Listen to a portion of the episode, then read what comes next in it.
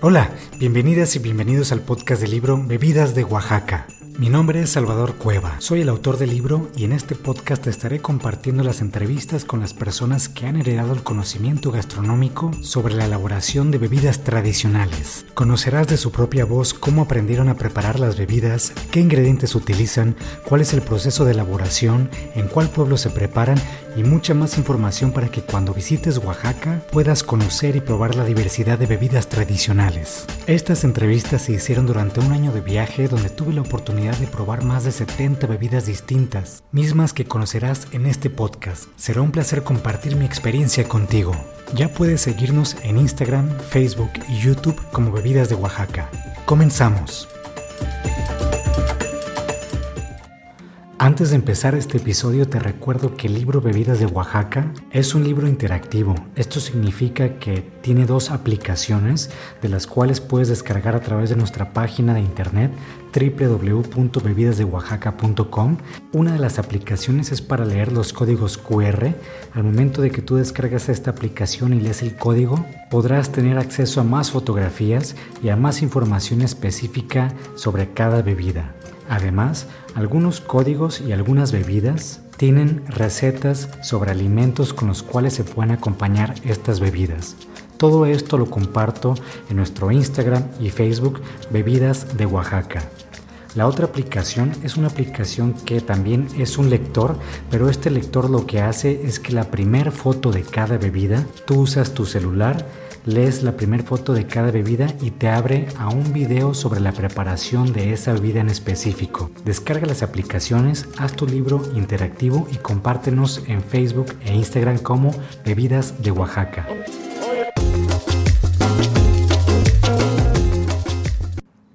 Hola, ¿qué tal? Bienvenidas y bienvenidos al noveno episodio del podcast Bebidas de Oaxaca, el único podcast donde platicamos sobre las bebidas tradicionales que tiene este hermoso estado. No solamente hablamos de mezcal, hablamos de una variedad de más de 70 tipos de bebidas distintas que se preparan aquí mismo en Oaxaca. En este podcast, como escucharon en la introducción, les voy a platicar sobre cómo se elaboran las bebidas, quién las prepara y también les voy a poner en audio las entrevistas con las personas que elaboraron bebidas para el libro Bebidas de Oaxaca.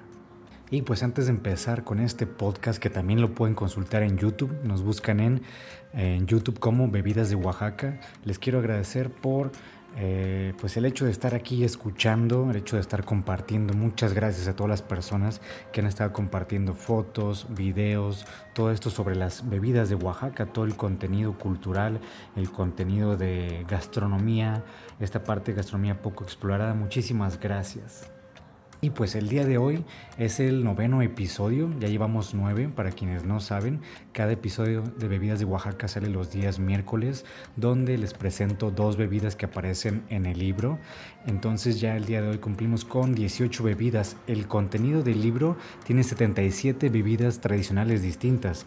Para quienes nos están viendo aquí en YouTube, les voy a mostrar aquí el libro Bebidas de Oaxaca es un libro grueso para quienes no lo conozcan y pues el contenido tiene 77 eh, bebidas tradicionales distintas. Ahorita les he compartido a través de este podcast 18 em, bebidas y pues aún faltan algunas semanas para seguirles compartiendo el resto del contenido eh, que aparece en el libro. Todas estas bebidas a partir de cacao, maíz, atoles, bebidas con frutas, destilados, bebidas fermentadas.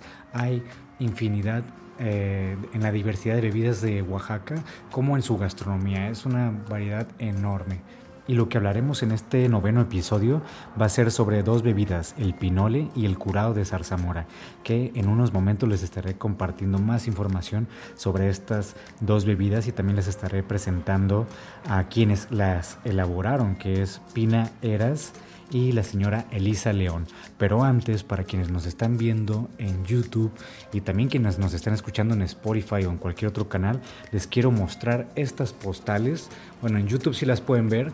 Es una serie de ocho postales con fotografías de libro.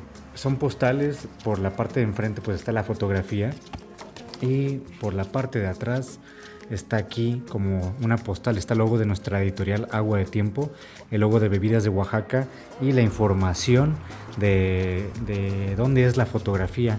¿Por qué les muestro esto? porque esto se los quiero regalar. Se los quiero regalar a quienes nos están escuchando en Spotify y a quienes nos están viendo en YouTube. Les quiero regalar estas fotografías. Es una serie de ocho postales. Entonces, esto solamente por el hecho de estarnos escuchando aquí, de estar escuchando el podcast en Spotify o viéndonos en YouTube, les voy a mandar estas postales. Solamente tengo cinco juegos, cinco juegos de ocho postales y esto es totalmente gratis, no les va a costar absolutamente eh, nada.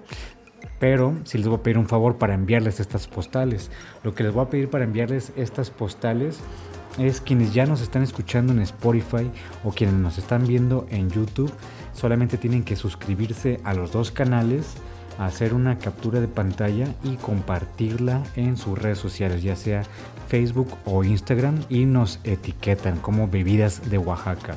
Se lo repito otra vez por si hablo un poquito rápido, les voy a regalar 8 postales, es una serie de 8 postales que se imprimieron para la edición especial del libro Bebidas de Oaxaca y esto se los voy a regalar a las primeras 5 personas que se suscriban al canal de YouTube, que se suscriban a Spotify hagan una captura de pantalla y compartan esta captura etiquetándonos como bebidas de Oaxaca, ya sea en Instagram o Facebook. Las postales estas no están en venta, entonces nadie las puede conseguir, son postales que se están regalando solamente en la edición especial. Bueno, pues este era el anuncio del día de hoy antes de empezar este episodio. Y previo a que les ponga la plática, la entrevista con la señora Elisa León, pues les platico dónde eh, se documentó esta bebida. Esta bebida se documentó en Santa Caterina Ixtepeji, en la Sierra Norte, y queda más o menos como a 20-25 minutos de Oaxaca, igual poquito más. Pero lo bonito de este de este viaje fue de las primeras bebidas que documenté. Fue gracias a mi amigo Eric León, quien él eh, me mandó un mensaje para decirme si su mamá podía participar con esta bebida en el libro Bebidas de Oaxaca cuando recién yo empezaba este viaje. Y pues con gusto el Pinole me platicó sobre qué se trataba esta bebida, qué ingredientes tenía y desde hace cuánto tiempo su mamá eh, lo sabía preparar. Entonces un domingo quedé de verme con Eric y con su familia. Nos vimos en el centro de Oaxaca y él me dio un raite hasta Santa Catarina Ixtepeji. Y pues mientras más nos acercamos al pueblo, van a ver en las fotografías de Instagram, en las fotografías de Facebook, mientras más nos acercábamos al pueblo se podían ver muchos pinos, cambiaba el bosque, la vegetación era totalmente distinta, era bosque y no está tan lejos de Oaxaca, eso es algo increíble, que del centro de Oaxaca hacia Santa Catarina hacia Santa Catarina y Tepeji son alrededor de 25 minutos. No está lejos, pero lo interesante es que cambie completamente su vegetación, también cambia completamente el clima. Allá es muy fresco, pues incluso para algunas personas se les hace frío y pues está súper cerca de Oaxaca. yo creo que hace frío también porque la altura es de 1800 metros más o menos, entonces es más fresco, hace más aire y el paisaje es hermoso. Van a ver en las fotografías, pueden pausar este podcast o pausar este video y vayan al Facebook e Instagram de Bebidas de Oaxaca. Ahí van a ver las fotografías del bosque, del paisaje, todo esto tan bonito que tiene Oaxaca a, muy, poco, muy pocos minutos del centro de la ciudad. Bueno, y Eric me invitó porque él es promotor de la gastronomía de Oaxaca, es maestro, le encanta promover todo lo que se cocina aquí en Oaxaca y por eso me comentó del pinole que su mamá tenía mucho tiempo de prepararlo. Entonces fuimos un domingo, llegamos y ya me había dicho Eric algo eh, curioso, algo chistoso, que esto me gusta comentarlo porque es una de las recompensas que, que me ha dado el viajar aquí en Oaxaca, cómo ha cambiado la gente y cómo he cambiado yo, cómo ha cambiado el proyecto. Pero Eric me comentó eh, que su mamá no le gustan las fotos, a la señora Lisa no le gustaban las fotos, entonces me dijo, vamos a ir a desayunar, pero hablar con mi mamá, no creo que le gusten las fotos, no creo que quiera salir en las fotos, y pues aún así nos fuimos y lo primero que, que se hizo cuando llegamos, me ofrecieron de desayunar, Entonces desayunamos, me ofrecieron eh, chocolate con pan, con pan eh, de manteca y otro con pan marquesote, un pan que se eh, desbarata muy fácil como polvito, que de hecho te puedes ahogar si estás platicando y consumes este pan, te puedes ahogar por, el, por la consistencia, por que se convierte en polvo. Entonces llegamos, desayunamos, todos muy tranquilos, la familia me recibió de manera increíble, es una familia súper linda, está muy orgullosa, de sus. Entonces desayunamos y la señora Elisa súper amable, todo increíble. Y después de que terminamos de desayunar pasamos a tomar las fotografías. Bueno, pasamos a que la señora Elisa elaborara el pinole y sí con la cámara como que se sentía muy cohibida e incluso un poquito incómoda.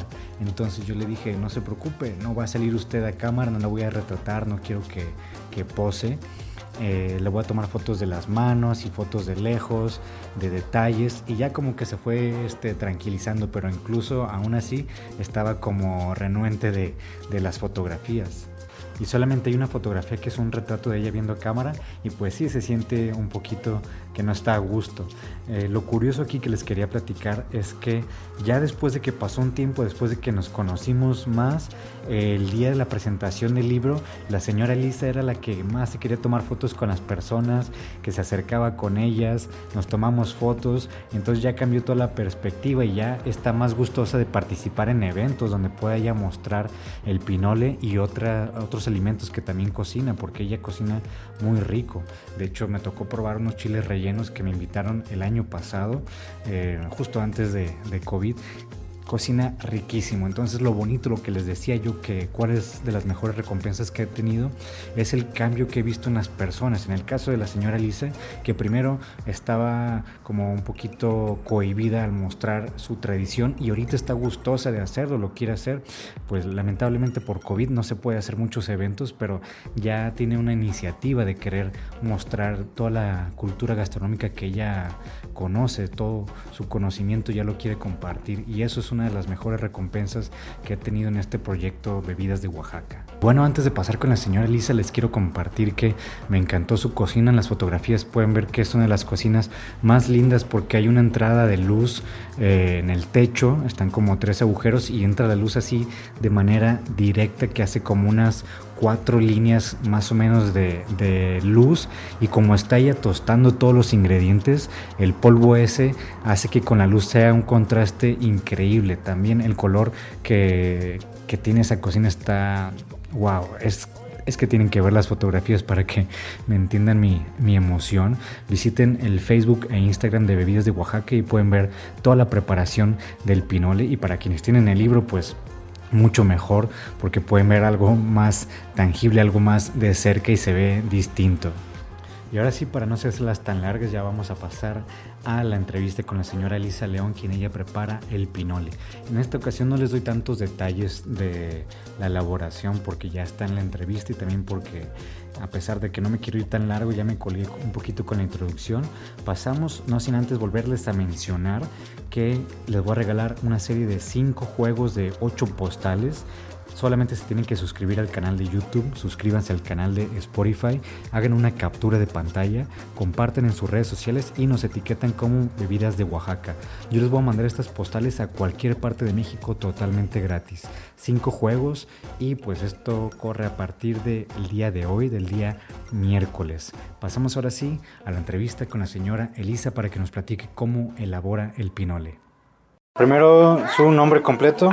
Elisa León Pérez. ¿Y de dónde es? Santa Catarina, Iztepeji. ¿Y la vida que nos está presentando, cómo se llama? Se llama el pinole. ¿Desde cuándo aprendió a hacerla?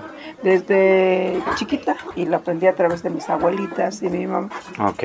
Como jugando, pues aprenden haciendo las cosas. ¿Y esta vida se prepara, me dijo que para Todos Para Santos? todos, una, una boda, un bautizo, la fiesta de un santo y cualquier otra que sea fiesta, ¿no? Ok. Esto lo encuentran para comprar, ¿verdad? No. Casi no, Ok. casi no. Se, solo, pues aquí lo preparamos, sino que de aquí se está extendiendo a otros lugares ahora, porque las muchachas se casan con otros, Mm, otros de otros pueblos. se llevan las tradiciones. Se llevan la tradición, sobre todo esta, ¿no? Cuando lo preparan me dijo que se tarda como todo un día para la preparación. La preparación de, sí, del polvo, del, Ah. del pinole se prepara así. El preparado empieza de que este, se escoge el maíz, debe ser escogido, debe ser el más grande. Ya que está escogido el maíz, dependiendo. ¿Es maíz blanco? Es maíz blanco, por lo regular es maíz blanco. Entonces, este, se, se prepara, se empieza a tostar en un comal grande con ceniza del horno, de donde se hace el pan. Ah, porque aquí como el pan se hace con leña, Ajá. entonces de esa ceniza se, se cirne y se queda finita, finita y entonces se empieza a echar sobre el maíz y se va tostando a fuego lento, no se tuesta así nada más, sino que despacio así para que el maíz salga porosito. Ah, ok. Entonces queda porosito, está ¿Cómo cuánto tost- tiempo todo esto? Uh, pues sí, lleva su tiempo. Pues en preparar todo el proceso nos llevamos casi un día. Ah, sí. Y eso que nomás hicimos un almud, pero eran cuatro kilos. Ah. Y entonces este, de ahí se sigue tostando hasta que ya queda en su punto. Se vacía, se le cuela toda la ceniza, se limpia. eh, con un costa- costal de isle se pone en el piso y se, se le quita toda la cascarita del maíz. Como ya se tostó, también la ceniza es precisamente Para- levantar todo eso. De ahí se le agrega canela. Cacao tostado, el cacao también se tuesta después de tostar el maíz. ¿Se tuesta junto o no? No, es esa parte. O primero se tuesta el cacao, o después, pero el cacao se tuesta aparte. Luego de ahí ya se va, este, se le pone la canela y se le pone, este, ya se junta con el cacao y se empieza a quebrar en el metal. ¿La canela también va tostada? No, la canela, Así pues así como está, así nada más se le agrega para la cantidad, según sea la cantidad de maíz, así se le pone la cantidad de canela. Y luego ya se empieza a, este, a moler. Se le da mu- en el metate, pues son muchas pasadas, Sí, ¿no? pues, para es- que quede finito, finito, ¿no? como queda así. Ese es todo el procedimiento del pino. Y ya pues luego para la preparación, así como se prepara ahora con un este en un cajete de gabil se llama este. Gabil. Este se llama un cajete de gabil, que son especiales. Y así, así es el procedimiento de esto. Entonces, ya, pero ya que tiene el polvo, luego que... El polvo se pone en el cajete con poquita agua y un poquito de azúcar. Y el polvo, porque como el polvo ya está condimentado, entonces ya nomás se prepara, se pone con tantita agua para que se vaya haciendo una pastita. Y ya se le va agregando la, la demás agua para que se vaya haciendo el tanto que uno quiera. Y que tanto de espeso, porque también si se queda muy aguado, no sale la espuma. Y lo- la bebida de abajo entonces es atole. Atole blanco con, con azúcar y canela. Ok. Entonces, el, el atole, ¿cómo lo prepara? El atole se prepara igual del maíz del, de primera, del escogido, y es blanco, blanco. Ese es eh, del más grande escogido, Ajá. de las mazorcas más grandes. Ese maíz ya se este, pone a cocer. Ese se cuece con pura agua, Solito. solito. Y ya se deja que, nosotros decimos que chupe agua, ¿no? Ajá. Pero es este, que se remoje más de lo que se coció, nomás hasta que hierve. No se deja cocer más. Ajá. Y entonces ya se lleva, se pone aquí en el metate, se muele bien y ya se, se cuela, se deshace en agua Ajá. y se cuela con todo y granillito y todo eso, así. Con una tela. Con una tela Ah, ok. es- que se llama servilleta de atole o Ajá. colador. Entonces ya se cuela y se, se saca todo el jugo del maíz Entonces- y ahí ya se pone a hervir en, el, en la olla, que es casi siempre una olla grande de barro. Y el atole se hierve y se le mueve mucho con, con un palo que le decimos el meneador. Ya que esté el atole preparado, se le pone azúcar y canela para ponerlo de base del pino. Y ese es el preparado del atole. Y ya pues para servirlo pues es fácil porque se agarra un cajete que le llamamos cajete, que es de gabil por lo regular. Gabil es el... Ese, exactamente. Ajá. Y entonces este ahí se prepara, primero se disuelve en poquita agua el polvo y luego se le echa tantito azúcar y se le va moviendo, moviendo hasta que quede una masa. De ahí se aparta un tanto y a otro tanto se le echa agua. Okay. Y se va batiendo, batiendo, batiendo. Cuando ya se termina eso, se le va agregando más masa y más agua, dependiendo de la cantidad de gente que haya. Ah, okay. Porque a veces se hacen hasta 30 kilos para un evento.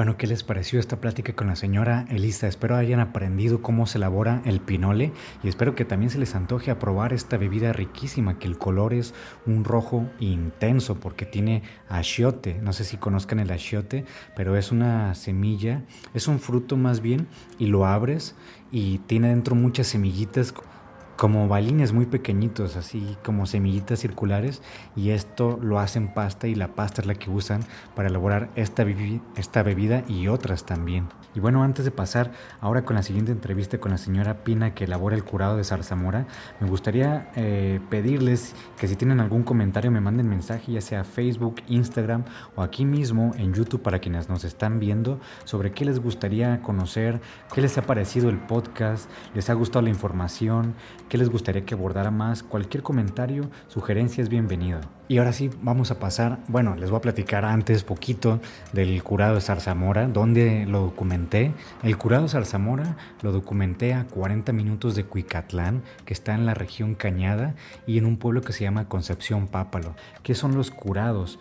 Algunas personas los conocen como curados y otras personas los conocen como compuestos. Estas bebidas, estas bebidas se elaboran con aguardiente o con alcohol de 96 dejan reposar la fruta, diferentes tipos de fruta, pueden ser cualquier tipo de fruta o casi cualquiera, y eh, los ponen a reposar en aguardiente sobre recipientes y reposan ahí, reposan o maceran, también les pueden decir así, durante de 3, 6 meses, un año o más. ¿Por qué les llaman curados o compuestos? Bueno, primero les llaman curados porque también se utilizan algunas hierbas que dejan macerar en aguardiente y la infusión de estas hierbas con aguardiente se utilizaban y en algunos pueblos se siguen utilizando para curar ciertas enfermedades o malestares como eh, dolor de cabeza, dolor de estómago, articulaciones, para controlar los niveles de azúcar, entre otras cosas, dependiendo qué parte de la planta se usa y cuál parte de la planta, ya sea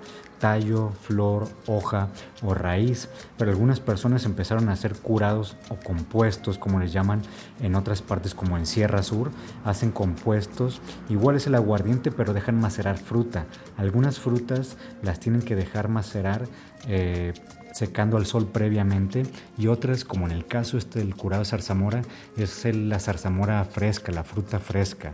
Y la zarzamora se da en Concepción Pápalo. Casi todo el año hay zarzamora ya, me platica Pina, porque el clima de Concepción Pápalo es algo fresco. Y esta zarzamora es zarzamora silvestre. Pero pueden ver ustedes las fotos, qué bonita es la zarzamora qué bonito color tiene.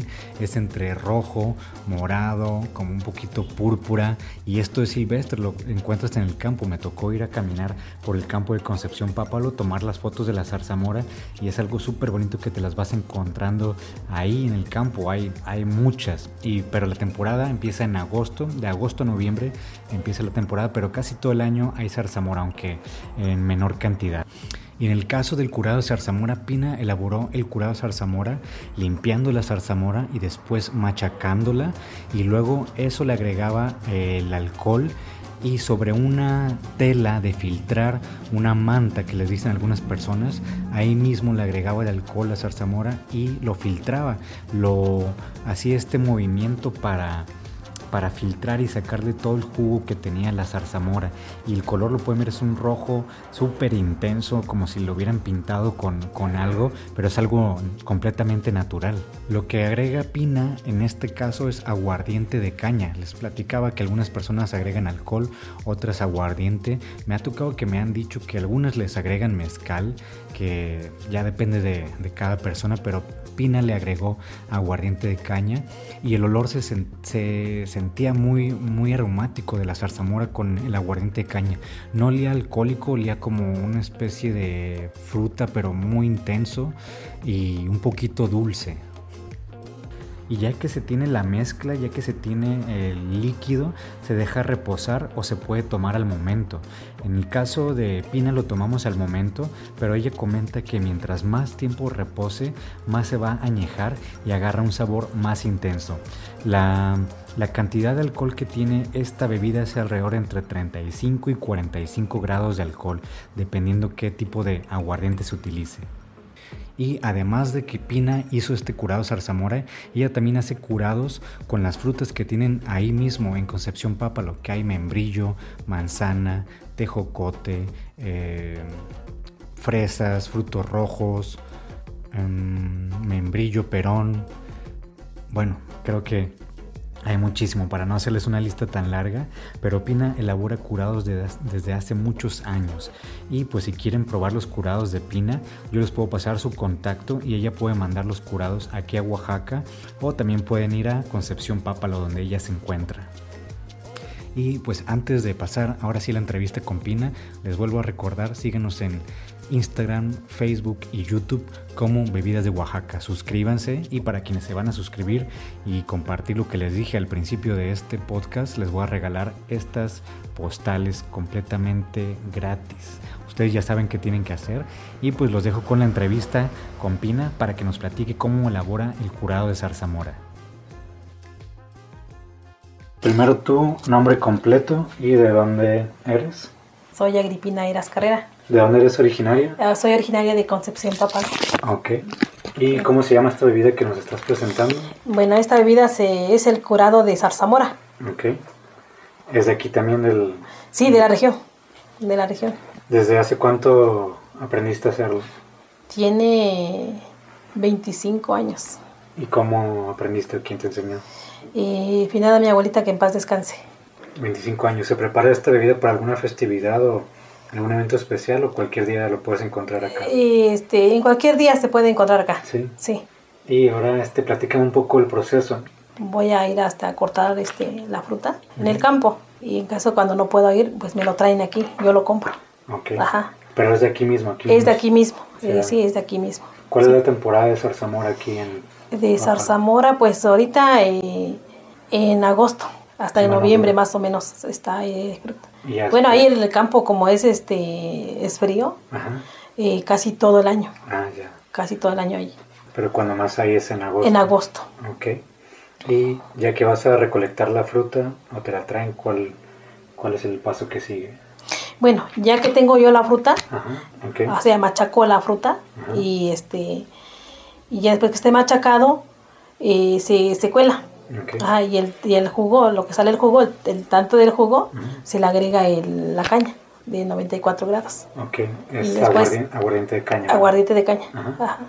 Y es el, la misma cantidad de, de jugo que sale, es lo que se duplica el aguardiente. El aguardiente, así es. ¿Sabes como cuánto porcentaje de alcohol baja ya que lo mezclas? Eh, baja un 35%, Más o menos. más o menos, 35 Ok. a 50. Entonces, pero sí está fuertecito aunque no se siente. Sí, sí está, sí, sí, está suave, está Sí, suave. Está suave porque tiene mucha Pero fruta. sí, Entonces eh, pones el líquido de la fruta que sale y luego le agregas el aguardiente y... y después el azúcar. Ah, Ok. Ajá. ¿El azúcar es el gusto? Es al gusto, sí, es al gusto. Si lo quiere usted así dulcecito o menos. De hecho, se le pone más dulce porque como la zarzamora es ácida Sí. y se le pone todavía un poquito. Tiene que sí, tiene que equilibrar. equilibrarse, ver también, este, Ok. sí. ¿Se puede hacer también sin azúcar o sí se tiene que agregar siempre? Eh, Sí se puede agregar, pero es simple Ah, y es más ácido. Mm. Ajá, el azúcar ya le da más buen sabor. Y ya que lo haces, eh, bueno, vi que lo revuelves. Ya que lo tienes así, lo dejas reposar otro tiempo. Sí, se deja reposar hoy, un mes, un mes se le agrega también el alcohol. Ah. Y ya después cuando ya se reposa, ya se añeja más. Ah, ok. Sí. ¿Agarra más sabor del alcohol o de la fruta? Eh, de los dos, agarra los de la fruta, de la fruta. Se, sí, hace como más concentrado. más concentrado y queda más oscuro el color. Ah, ok. Ajá. Ahorita es color este rojo Sí. y ve después la diferencia y ya queda así color vino. ¿Qué otros curados preparas? Preparo el de membrillo, el perón también, manzana y tejocote. ¿Tú vendes estos curados? Sí, sí los vendo. Si alguien quiere venir a comprar, ¿dónde te puede encontrar? Eh, me puede encontrar aquí en Concepción Papalo. Este, estoy en el barrio Escuela. Aquí está su humilde casa. Cuando guste. ¿Y los vendes por litro, botella o cómo está? Sí, del tanto que quieren. Quieren un litro, dos litros, el tanto que quieran. Ok. ¿También en menor cantidad lo vendes? Sí, también. Por ejemplo, el litro, ¿a cuánto lo vendes? Eh, aquí lo estoy dando a 100 pesos el litro. ¿Y depende de la fruta o es igual? Eh, lo doy igual. Estos curados entonces me dices que no tienen como, como un evento, ¿no? Puede ser todo el año. Sí, sí, sí, cuando guste aquí ¿Y ¿Hay más personas que también preparan aquí en Concepción? Eh, sí. Sí, sí, hay otras personas. Y pues esto fue todo sobre el episodio número 9 del podcast Bebidas de Oaxaca. Muchísimas gracias para quienes se han suscrito, para quienes han compartido el material, para quienes comparten todo lo que es Bebidas de Oaxaca, que no solamente son bebidas, es cultura, gastronomía, tradición, ingredientes y pues es toda la riqueza gastronómica que tenemos aquí en Oaxaca y en México. Muchísimas gracias por haber escuchado este episodio. Compártanlo con sus amigos, con sus familiares. Síganos en Facebook, Instagram y YouTube como Bebidas de Oaxaca. Recuerden, para quienes llegaron hasta esta parte o quienes le adelantaron y no escucharon lo que se mencionó al principio, voy a regalar postales, cinco juegos de ocho postales para las personas que se suscriban a los canales, hagan una captura de pantalla y lo compartan en sus redes sociales, pero nos etiquetan como Bebidas de Oaxaca. Hoy es el noveno episodio, es el último día del año. Les deseo muy feliz año nuevo, muy buen inicio del siguiente año, que se cumplan todos sus propósitos, que hagan muchas cosas buenas, que ayuden a la gente, que los ayuden a ustedes, pero sobre todo que tengan muy buena salud, cuídense mucho, síganse protegiendo, usen cubrebocas y de nuevo mil, mil gracias por todo este año. Para quienes apenas nos escuchan en el podcast, gracias por todo lo que han hecho por Bebidas de Oaxaca, gracias por compartir, gracias por lo que ah, hemos logrado juntos haciendo este libro, dando a conocer a las personas que lo elaboraron, dando a conocer a la cultura de Oaxaca, dando a conocer todo lo que implica la elaboración de bebidas de Oaxaca. Muchísimas gracias y recuerden, el podcast sale cada miércoles. Nos escuchamos y nos vemos el siguiente año. Adiós. Espero te haya gustado este episodio. Te agradecería muchísimo que lo compartas con tu familia y amigos. Ayúdanos a difundir la gastronomía de México poco explorada como son las bebidas tradicionales. No olvides seguirnos en Instagram, Facebook y YouTube como Bebidas de Oaxaca. Mándame un mensaje para cualquier comentario o sugerencia. Mi nombre es Salvador Cueva. Nos escuchamos en el siguiente episodio. Que tengas un excelente día.